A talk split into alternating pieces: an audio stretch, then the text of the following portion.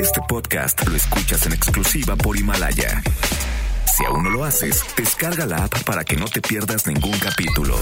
Himalaya.com. Este programa cuenta con interpretación simultánea en lengua de señas mexicana a través de mbsnoticias.com y gracias a traducción, interpretación y accesibilidad en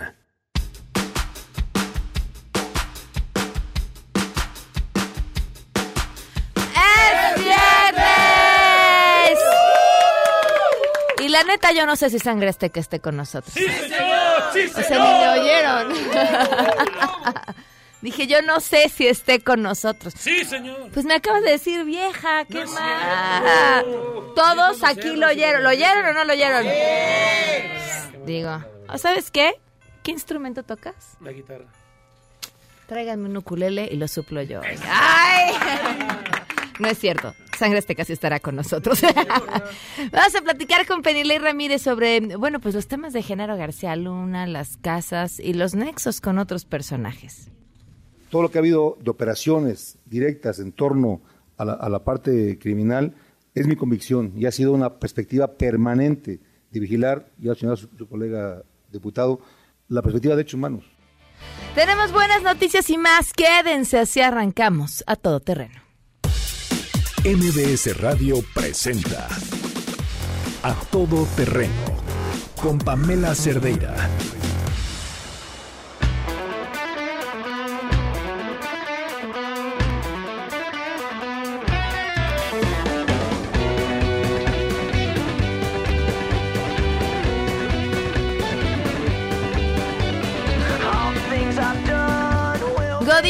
Música para sus oídos, así arranca el viernes a todo terreno. Además, viernes de ya casi se nos acabó el año.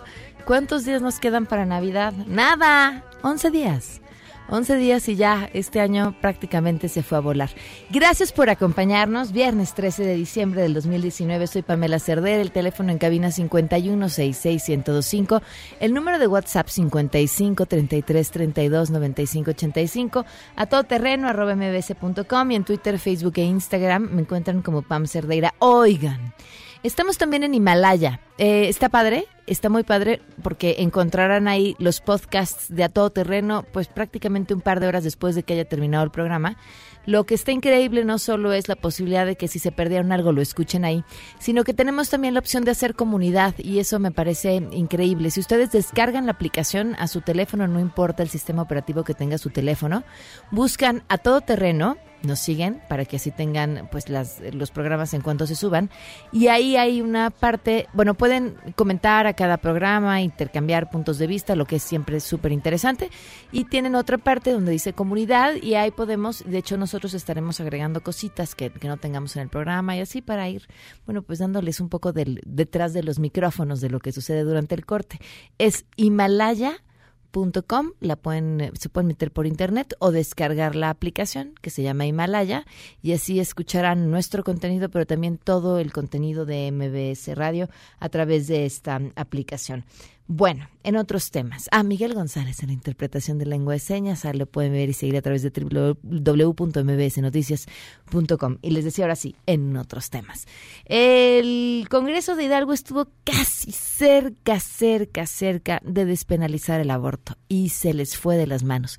Se les fue de las manos porque a pesar de tener mayoría con los diputados y las diputadas de Morena, 10 de este mismo partido se les echaron para atrás. Ahora la Comisión de Honor y Justicia iniciará un procedimiento justamente en contra de estas diputadas y diputados porque, mm, bueno, pues la iniciativa va de la mano con los principios del mismo partido, por lo cual pues brinca muchísimo que se hayan opuesto a la despenalización del aborto. Ninguno de ellos ha comentado en sus redes algo las razones.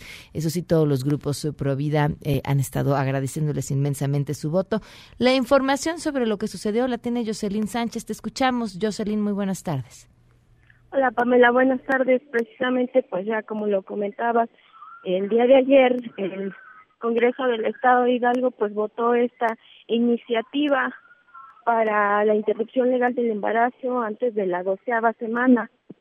Y pues bueno, como tú ya comentabas, precisamente eh, 15 votos en contra de esta iniciativa de, la, de los 30 posibles, cinco más se abstuvieron.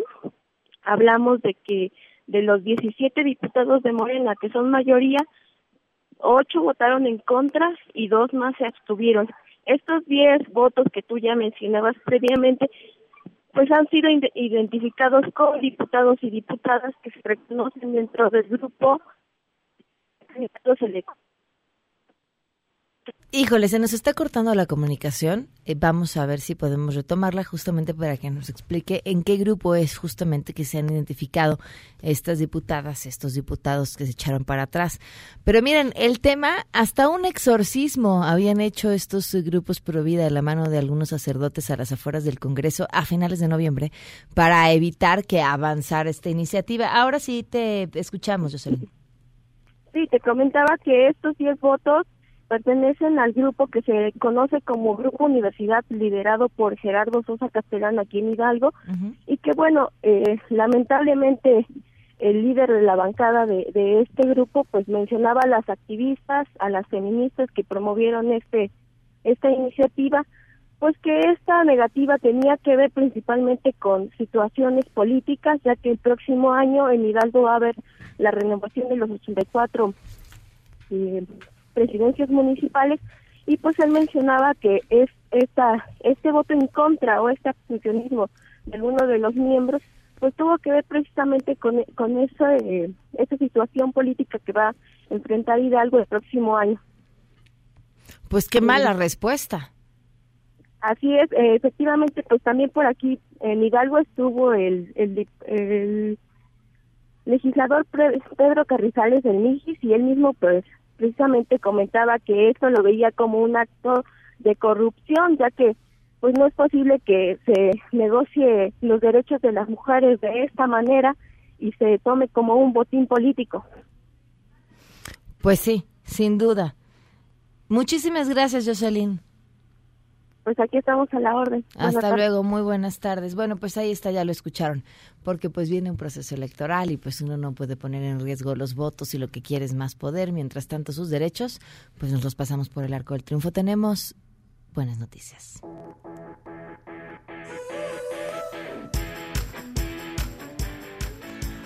Muy buenas, quien quiera que se haya movido por los distintos aeropuertos del país, bien sabrá que a muchos les hace falta una manita de gato y justamente Hatsiri Magallanes nos tiene la información. Te escuchamos. Buenas tardes, Hatsiri. Así es, ¿qué tal Pamela? Muy buena tarde. Pues sí, fíjate que el gobierno federal anunció una inversión de 40 mil millones de pesos para un plan de infraestructura que contempla la modernización y también la ampliación de 12 terminales aéreas en nuestro país.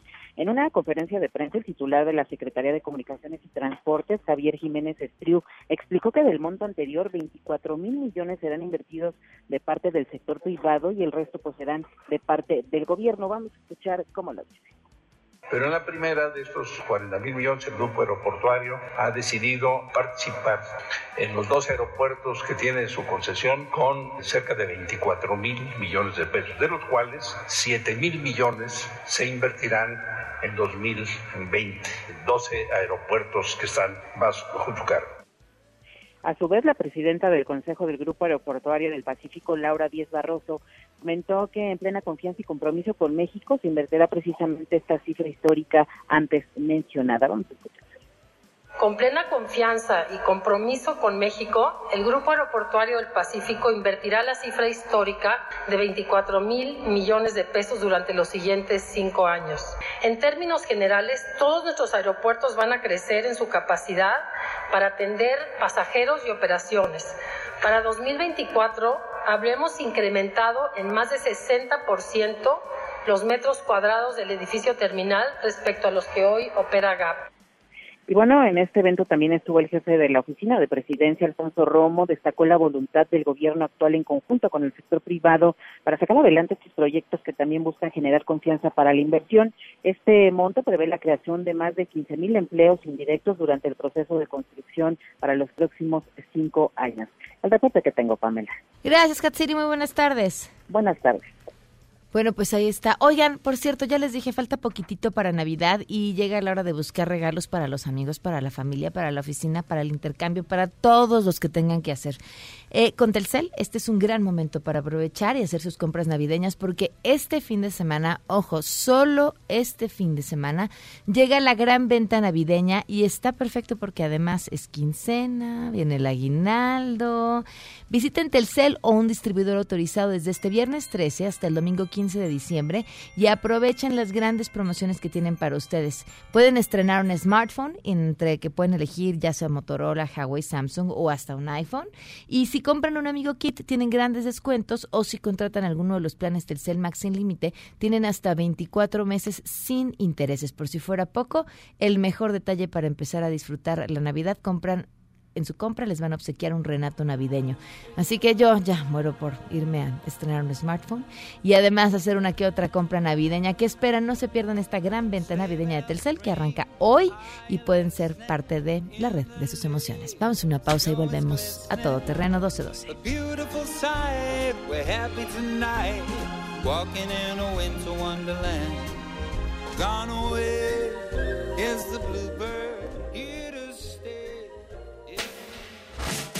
Regresamos a todo terreno. Este podcast lo escuchas en exclusiva por Himalaya. A todo terreno con Pamela Cerdeira. Continuamos.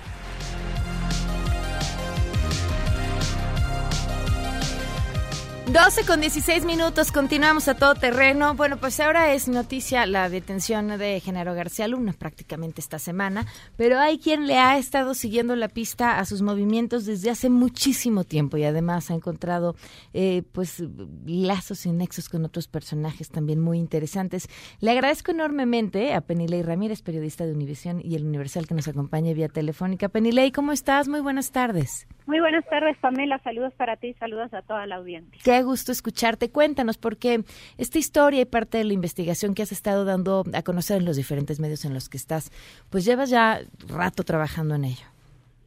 Sí, desde el año 2012 eh, empezamos a documentar que García Luna se estaba mudando a Miami al término de la administración de, Felipe Calderón hasta ahora que ocurre la detención. Eh, lo que hemos trabajado básicamente es tratar de tejer cuál ha sido la red de relaciones y de, digamos, de poder documentar cómo ha vivido él. Y así pudimos llegar a estas eh, publicaciones que hicimos en marzo de este año, pero que por supuesto han tenido mayor relevancia ahora esta semana a raíz de su detención en Texas, que han sido cómo vivía él en Miami después de que terminó de ser funcionario público y lo que encontramos es que vivió primero en una mansión de 3 millones de dólares en Golden Beach, Florida, y posteriormente en un penthouse de 2.3 millones de dólares también al norte de Miami, eh, un departamento también muy lujoso. Eh, lo que contamos un poco en la investigación es que eh, pudimos saber esto gracias a una investigación conjunta que hicimos con el periodista Julio Roa, en la que encontramos que García Luna había puesto como su residencia esa propiedad de la casa de 3 millones de dólares cuando lo multaron. Él le pusieron una multa de tránsito en Miami en noviembre de 2015 y, y dijo que esa era su casa. Y siguiendo esa pista encontramos eh, que esas propiedades no estaban a nombre de él, sino de un, un grupo empresarial que entre el año 2009 y 2012 compró eh, 19 propiedades y un terreno en Miami a través de distintas compañías por un monto de 36 millones de dólares, algunas de ellas dos de las propiedades en las que él vivió, mientras estas compañías eran también eh, contratistas del gobierno de México, incluida la Secretaría de Seguridad Pública, donde él era el jefe en ese momento. Así nada más. ¿Y quiénes eran los socios de este grupo empresarial? Es una familia de mexicanos que se apellidan Weinberg, eh, que tienen eh, relación con empresas de seguridad israelí. Ellos se dedican a vender tecnología y software de seguridad en Latinoamérica, no solamente en México, hemos encontrado también contratos en, en Colombia y en Panamá.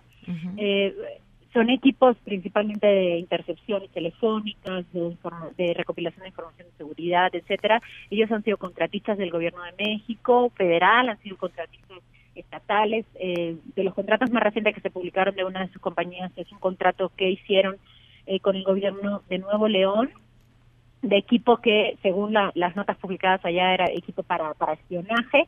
Nosotros también habíamos encontrado un, contrato millonario que fue muy polémico en Panamá, de equipo que fue utilizado para espiar enemigos políticos eh, por el gobierno de Ricardo Martinelli en Panamá. Y pudimos hablar con estos empresarios a principios de este año. Ellos nos dijeron que ellos son amigos de García Luna, pero negaron que fueran sus prestanombres o sus socios y dijeron que García Luna les pagaba renta para vivir en estas propiedades en Miami, aunque bueno, nunca nos entregaron los, los documentos que nos habían prometido para probar eh, que en efecto pagaba renta y poder saber si así fuera cuánto pagaba. Lo que sí podemos decir es que eran propiedades eh, muy lujosas y esto, digamos, adquiere mayor relevancia a partir de esta semana, en el que como parte de la acusación que se le está haciendo a García Luna por, por, ser parte del narcotráfico, en Nueva York también se incluye un boletín de prensa del Departamento de Justicia que dice que ellos tuvieron acceso a reportes financieros de García Luna y descubrieron que en el año 2012, cuando él dejó la administración pública, ya había amasado una fortuna millonaria. Esta mm, eh, familia, que es la que en teoría, o al menos eso decían, le rentaba estas propiedades a García Luna, ¿con quién más ha estado relacionada? Pues mira, algo que encontré y lo, yo ya lo había publicado hace un par de meses, pero bueno, ahora lo retomo en esta columna que publiqué hoy en el Universal. Eh, la familia Weinberg eh, estableció esta red de, empresas y de propiedades en Miami a través de, varios de sus miembros. Uno de ellos era Samuel Weinberg, que es el, el padre de familia, Alexis Weinberg, que es su hijo, también había propiedades a nombre de la que en ese momento era esposa de Alexis Weinberg y de la esposa de Samuel y, y mamá de Alexis, que se llama Silvia Pinto Mazal. Lo que encontré también es que Silvia Pinto aparece como socia en México, en la ciudad de Puebla, de Julia Abdala, que es la pareja de Manuel Bartlett, actual eh, director de la Comisión Federal de Electricidad, y ellas eran socias en una compañía eh, que funciona como una joyería. Yo estuve buscando esta joyería en la Ciudad de México, en las distintas sedes que, ellos mencionan como su dirección fiscal, no, no la encontré. Eh, lo que sí encontré es que la dirección fiscal de la joyería, en la que son socias Julia Dala y Silvia Pinto de Weinberg, eh, está en la misma dirección fiscal que la compañía, varias de las compañías de los Weinberg, algunas mm. una que se llama Numbap, otra que se llama EasyT, y también fue el búnker donde operó en 2012 una oficina alterna a la Secretaría de Seguridad Pública, que fue una historia que llamamos el proyecto secreto y que publicamos en marzo de este año. Y la, historia, digamos, en resumen, consiste en que pudimos documentar a través de documentos y testimonios que al menos durante el último año de la administración de Felipe Calderón hubo una oficina privada que utilizó eh, personal de la Secretaría de Seguridad Pública Información y, eh, y Tecnología, que supuestamente era para combatir eh, el crimen en México y que fue utilizada, según estos documentos y testimonios, para fines eh, privados. La oficina donde esto funcionaba, el búnker donde operó esta oficina, que es un departamento muy cerca de donde están ustedes, en la calle de Rubén Darío, en Polanco, eh, es la misma dirección exactamente que está registrada como dirección fiscal de esta joyería en la que son socias la, la pareja de Manuel Bartlett y eh, la, la, esposa y madre de los Weinberg amigos eh, y por lo menos en una relación comercial de renta, por decirlo menos, con, con García Luna en Miami. Vaya que embrollo y el tamaño de los personajes relacionados y las tramas ligadas a cada uno de estos personajes. Así es, sí, te decía que al final lo que pasa con estas investigaciones es que uno empieza por una pista, un poco lo que hablé ayer con, los editores del Universal y por eso escribí hoy la columna en primera persona, que es algo que normalmente no, no, no hago, es contar un poco cómo uno va llegando a eso, ¿no? Vas hablando la hebra de la investigación durante años y van acomodándose las piezas poco a poco desde una un primer tip que yo recibí en noviembre de 2012 hasta lo que estamos viendo ahora. yo la investigación que hice nunca estuvo tan directamente involucrado con vínculos con el narcotráfico y es muy importante para mí aclarar que yo no he encontrado ninguna documentación judicial ni nada que involucre ni a la pareja de Butler ni a la familia Weinberg con, con nada de narcotráfico, sino lo, lo que yo he documentado son estos nexos empresariales. Vaya, pues qué interesante. Y en lo que siga parando, como bien lo escribes en la columna, con una pregunta muy simple, ¿por qué estaba viajando tanto García Luna a Miami? Y a partir de ahí todo esto de lo que nos vamos enterando. Exactamente, sí. O sea, empezó con una pregunta muy básica de investigación y después de siete años ahora podemos tener todo un entramado que ahora no sabemos si va, a ser parte del juicio. Hay un primer indicio de que las autoridades sí están indagando el modo de vida de él. Eh, y hoy, por ejemplo, publica también el Universal esta historia sobre los impuestos que le fueron perdonados a la esposa a través de un restaurante que también tenía acá en México. Y sí, a través de, la esposa fue que yo pude alar la hebra para, para encontrar toda la red en, en Miami, porque ella sí aparecía en los documentos de propiedad de ese restaurante en la zona de Aventura, que está en el norte de Miami, en un lugar que se llama la Isla del Tesoro. Pues Penilei, como siempre, un gusto poder platicar contigo y gracias por compartirnos todo este parte de un trabajo de muchísimos años. Pues muchísimas gracias para ti, un abrazo y saludos a toda la audiencia. Gracias. Penilei Ramírez, leanla justamente en su columna hoy en El Universal, periodista del Universal y de Univisión. Vamos a una pausa. Regresamos a todo terreno. Este podcast lo escuchas en exclusiva por Himalaya. A todo terreno con Pamela Cerdeira. Continuamos. A todo terreno presenta el show de las mañaneras, un espectáculo mágico y no musical. Señor presidente. Buenos días, señor presidente. Buenos días. Bienvenidos al show de la mañanera, este espacio en el que celebramos lo mejor. Bueno, no, en realidad no. Digamos a los enviados ¿Quién los envía, eh? De verdad. Bueno, aquellas personas que van a, ser parte de esto llamado el show de la mañanera. Él es Miguel Reyes Razo, periodista del Sol de México. Y esto sucedió. Muchas gracias, señor presidente Reyes Razo, su servidor. Muy buenos días a todos. sencillamente, saber si esta discapacidad, que lamentablemente afecta a una gran población, a un buen número de, de seres humanos, se refiere a discapacidad física o mental, y si en el caso de enfermedades mentales derivadas de alcoholismo, de enfermedades venéreas. ¿Qué dijiste, chavo? ¿Cómo podría prevenirse también campañas para disminuir también el riesgo de, traer al niño mundos con ese tipo de discapacidades?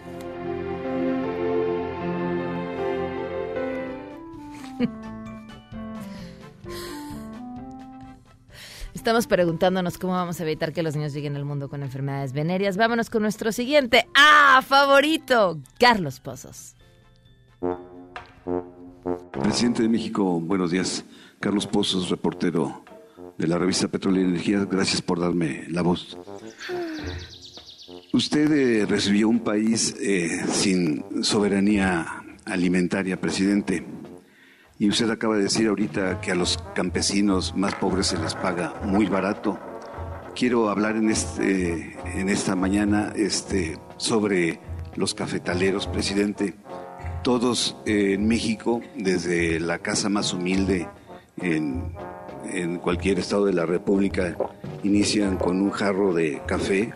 Las oficinas, los petroleros, los electricistas, todos tomamos café para iniciar el día y aquí le pongo un ejemplo. Nestlé obtiene 154 millones de dólares en una planta y le paga eh, la jornada laboral a 30 mil pesos este, la tonelada. Dividiendo eh, esta cifra, un eh, cafetalero recibe 32 pesos diarios. No sé si eh, el café esté dentro de los precios de garantía, pero yo creo que es una injusticia que esos trabajadores cafetaleros que contribuyen a cada uno de los hogares mexicanos reciban ese, esa miseria de, de salario. Eso es todo, presidente. No, presidente, yo vengo aquí a preguntar, no, no vengo a preguntar, yo, presidente, quiero hablar hoy Hoy quiero hablar del café, porque todos, todos comienzan el día con un café, presidente. Aquí le pongo un ejemplo, presidente. Por ejemplo, se les paga la jornada laboral. Jesús, ¿Qué dice Jesús? ¿Qué, qué, qué, qué tenía que...? Ah, ah, ya, perdón. 30 mil pesos. ¿Qué es eso? Votos por nuestro primer nominado, Miguel Reyes Razo. Cuatro votos. ¿Va a perder Lord Molécula? Va a perder Lord Molécula. Tenemos un ganador. Miguel Reyes Razo, ganador en el show de la mañanera. Vamos a una pausa.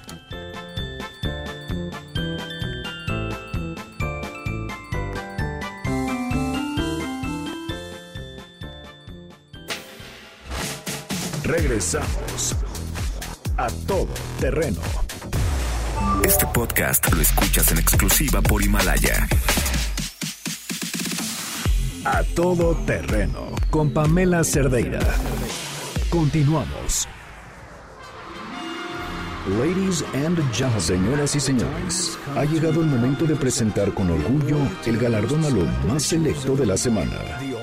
Los premios de la semana en A Todo Terreno.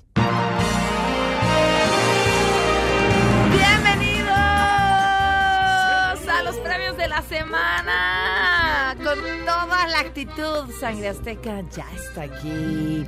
Y tenemos, ¿qué tal? Era domingo y ya teníamos la mitad de los nominados. Mira, agarra tu domingo que se quedaron. El viernes ya teníamos dos, así de, pero pues si apenas terminó el programa y ya hay dos más.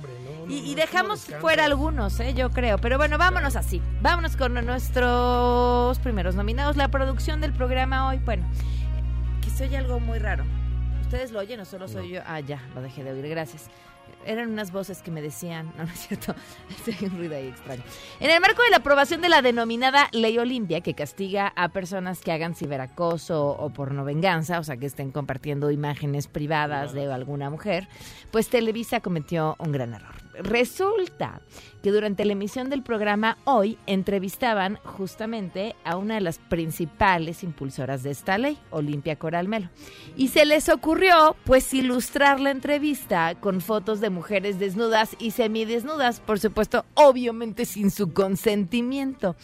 Claro, ella después a través de Twitter escribió, gracias por invitarme al programa hoy. Para nosotras todos los espacios donde podamos hacer visible la causa cuentan. Pero por favor, pues si esto es en contra de lo que estaban luchando. Pero por favor, no tenían que pasar imágenes desnudas revictimizando mujeres, fue lo que señaló en su cuenta. Vamos a cantar. No era necesario que expulsaran así. No era necesario que lo hicieran así. No era necesario lo que vieron hoy. No era necesario echarle más dolor. No era necesario el verlas así. Supieron que hicieron, no sé con qué fin. No era necesario, no era necesario. Y si fuera así, esto no para aquí. Quiero llorar. Muy bien, Sangre Azteca, qué bonito. Sí, señor. Vámonos con nuestro siguiente nominado. Él es Carlos Leal, diputado local con licencia de Nuevo León. Y llega a este listado tras usar como argumento en contra del aborto, pues un video falso, o sea, un video de una película. Él eh, pidió ayuda para que este material, o sea, el de la película, llegara a ojos de Yalitza Aparicio, además de referirse a ella así. Me ayudan a mostrarle a Yalitza Aparicio este video para que sepa que, que lo que es un aborto, ya que ahora ella es trapo verde, así es como se refiere al movimiento eh, a favor del aborto. Y de pasada a los legisladores 4T que pretenden legalizarlo en todo México. No al aborto, salvemos las dos vidas, México es pro vida, escribió en este tuit, en el cual aparece justo el video del cual les estaba mencionando, que es un video donde presuntamente absorben a un bebé, que ya se ve bastante grandecito, por cierto, que el video no es un video real de un aborto, sino es parte de una película estadounidense que se llama Unplanned y que se ha utilizado como argumento en contra del aborto muchísimas veces, pero es una película, no es de verdad. Vamos a cantar. Trapo verde, un trapo verde, a Yalitza le gustaba. Trapo verde que portaba, su inocencia le ganaba. la vida misma amenazaba y con un trapo los apoyaba. Un diputado decía, pa' que ella se enterara del dolor que se sentía cuando una vida la truncaban, sin comprender que con fama cambiaría, que su pueblo dejarías para luego enloquecer. No, pues estamos en contra del diputado, no de. O sea, podemos cambiar la canción para el siguiente bloque. Ok, el diputado Carlos Leal patrocinó la última canción. ¿Estás a favor del diputado? A ver, ven, ven, ven, cuéntanos, cuéntanos. A ver, pero acércate, acércate, acércate, acércate, porque así no, no te oyes. Eh, Sí. Quizás, quizás, ¿no? Quizás a lo mejor este... ¿Tú sí has visto abortos reales? ¿En dónde? O sea, hay muchas, este, bueno, he ido, por ejemplo, a ¿Has abortado? conferencias. He ido a conferencias, este, y sí, sí, han mostrado, este, videos de veras reales y sí es muy triste. la Entonces verdad. el, el diputado sí este, Bueno, patrocinó yo- tu canción. Yo, este, pues, ojalá, ojalá que patrocine. Ojalá.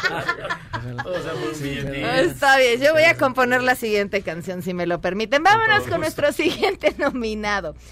Resulta que en octubre, el embajador de México en Argentina, Oscar Valero, fue señalado por extraer un libro en una librería en Argentina. El hecho cobró relevancia hasta hace poco. De hecho, yo no, o sea, no entiendo por qué cuando sucedió no fue el escándalo que Claro. tendría que haber sido como lo fue justamente ahora. En el video de los hechos se le ve cómo recorre la librería, toma el libro, lo esconde entre sus pertenencias y como parte de la tardía reacción al hecho, pues obviamente Marcelo Ebrard anunció en su cuenta de Twitter el separ- la separación de su cargo, en lo que bueno, pues investigan qué fue exactamente lo que sucedió y lo regresaron a casa. Lo mejor que he leído al respecto de esta tema, este tema es sobre si el instituto para devolverle al pueblo lo robado va a subastar el libro que se robó el embajador. Vamos a cantar. Quiero relatar lo que allá le sucedió cuando agarraron al señor embajador al mirar un libro que mucho les gustó. Nada se aguantó y sin pensar se lo embolsó. Cuando lo cacharon, sin habla se quedó.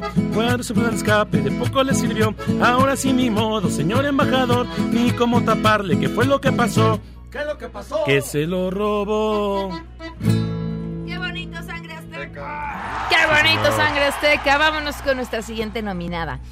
La perdimos, ¿eh? Bueno, en, en- en realidad creo que nunca la tuvimos, pero, pero ¿la vieron? Un nuevo video llegó a las redes. Es Jesús E. Rodríguez con un espíritu navideño. Escúchenla ustedes. Vale la pena mencionarles. El 24 de Bien. diciembre se celebra el nacimiento del niño Dios, que después fue conocido como Jesucristo y mucha gente dice que sí existió. Mientras hace esto, cuelga esferas en unos ganchos En tétricos. la noche de paz y amor Es una carnicería. van a ser asesinados Coreana. 40 millones de animales entre pavos, pollos, puercos, vacas y peces que se cuentan por tonelada. Claro, para la cena de Navidad. Y todo en memoria de aquel famoso vegetariano. Se cae la esfera y un charco de sangre ahí alrededor de la esfera. Es una cosa. Supercore. Híjole, sí, no sé. Digna de, de Tarantino. Cantel de sangre azteca. Jesucita, Jesucita, Jesucita nos viene a decir Que en Navidad cuidemos lo que le estaremos empacando. Nada de animalitos y nos volvamos todos veganos. Y si quieren recetas nos deja opciones para cenar. Hay mucha hierba verde como espinacas en su pipián. Jesucita, Jesucita, Jesucita nos viene a decir. ¡Qué bonito, sangre azteca! Vámonos con nuestros siguientes nominados. Eh, bueno, pues la sensibilidad, bien decían, no hay cosa más frágil que la masculinidad. y que muchos la sintieron amenazada esta semana. Todo parta. Ya tengo miedo de tu canción, tengo miedo de tu canción. Bueno, resulta que. ¿Es tuya? Sí, se van Hijo. a los fregadas otra vez. Échale, échale. ¿Ya sí mejor? No, bueno, déjame explico de qué va. Échale, échale. Una exposición en Bellas Artes sobre Zapata exhibe una obra del artista Fabián Chaires. Y en esta obra se ve un Zapata eh, desnudo, feminizado, con tacones y sombrero rosa. Y esto pues ofendió a muchísimas personas, entre ellas pues a los familiares de Zapata. Esto dijeron.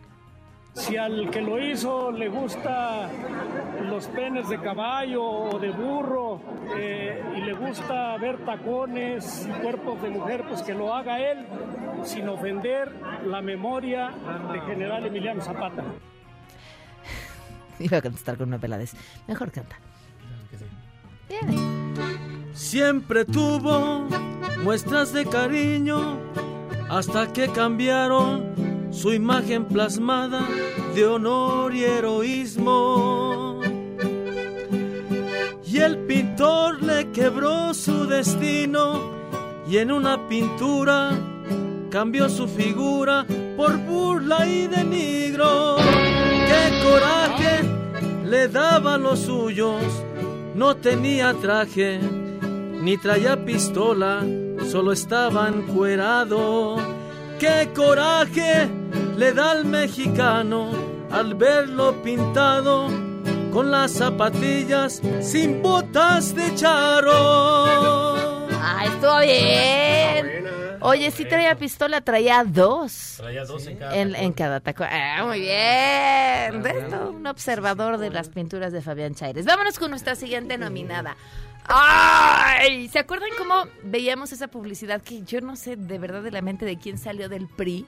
De que hace poco en espectaculares que decían algo así como tétrico y horrible y que nos daba muchísimo miedo como regresaremos. Bueno, pues ahora quien sí nos la cumplió fue el Bester Gordillo. Prepárense para esta sorpresa del 2020. Bueno, pues resulta que regresa a la vida pública y por supuesto con partido político, porque la organización Redes Sociales Progresistas cumplió el fin de semana pasado los requisitos para convertirse en partido político nacional por lo que el año que viene recibirá recursos del erario.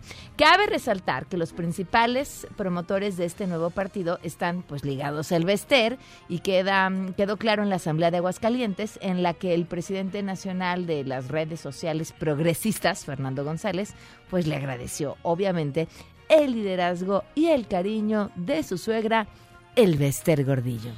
Así que para aquellos que digan que las segundas partes no son buenas, esta película de terror se va a poner interesante. ¿Qué vamos a cantar, Sangre Azteca? Vuelve a sentir, gordillo, una gran felicidad. En Navidad, el jojojo se adelantó. En su mirar, gran puesto se dibujó. Quiere dejar lo oscuro de su vida hacia atrás.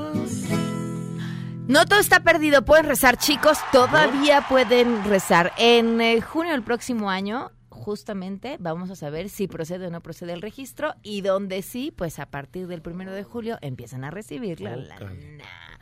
Vámonos con nuestros siguientes nominados. En redes sociales hicieron pedazos un despacho de abogados llamado Soto Polanco con sede en Chihuahua, porque ellos también hicieron pedazos una piñata, una piñata de una feminista de la Marea Verde. Todo comenzó con la difusión de un video en redes sociales de las imágenes en las que aparece la piñata de esta mujer con un paliacate verde eh, y además, bueno, pues los integrantes del despacho le pegaron con un palo para romperla. ¿Sabes de qué me acordé? De alguien ya le pasó esto, pero la piñata era de Trump, ¿se acuerdan? ¿A quién le pasó? Uy, no. A Guadalupe, lo a esa. Ah, ok. Una piñata de Trump y Guadalupe gritaba y, y- y con todo y que era Trump.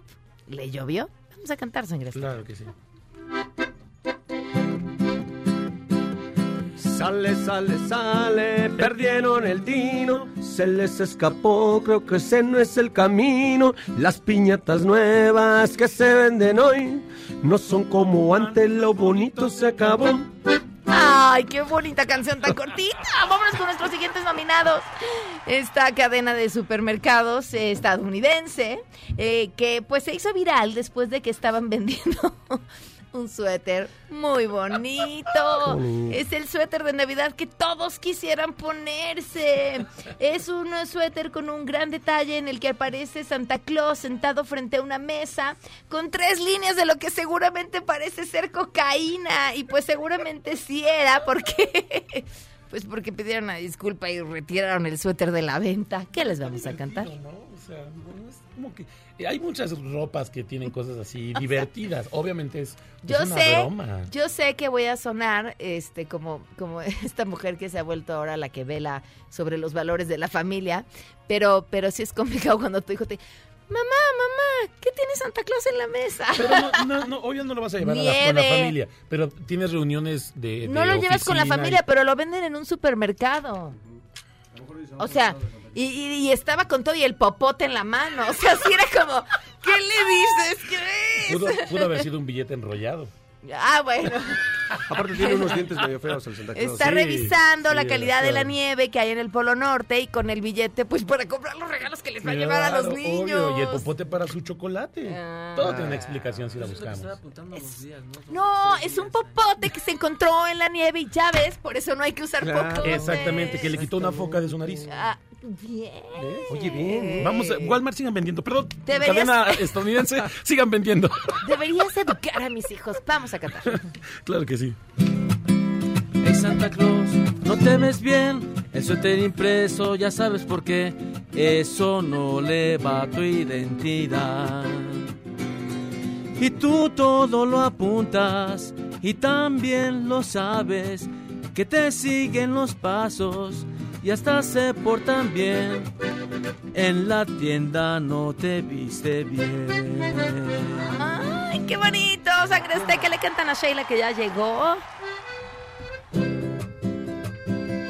Ahí viene ya la linda Sheila. Órale, la linda Sheila. No.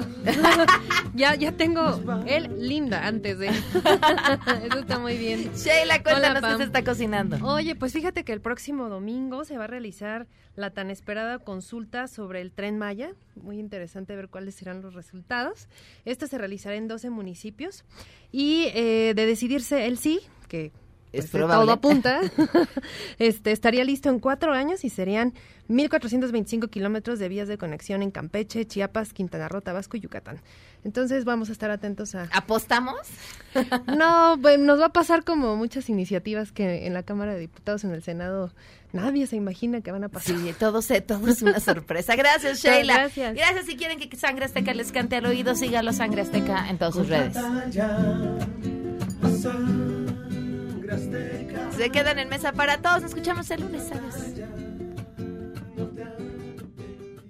MBS Radio presentó A Todo Terreno con Pamela Cerdeira, donde la noticia eres tú. Este podcast lo escuchas en exclusiva por Himalaya. Si aún no lo haces, descarga la app para que no te pierdas ningún capítulo. Himalaya.com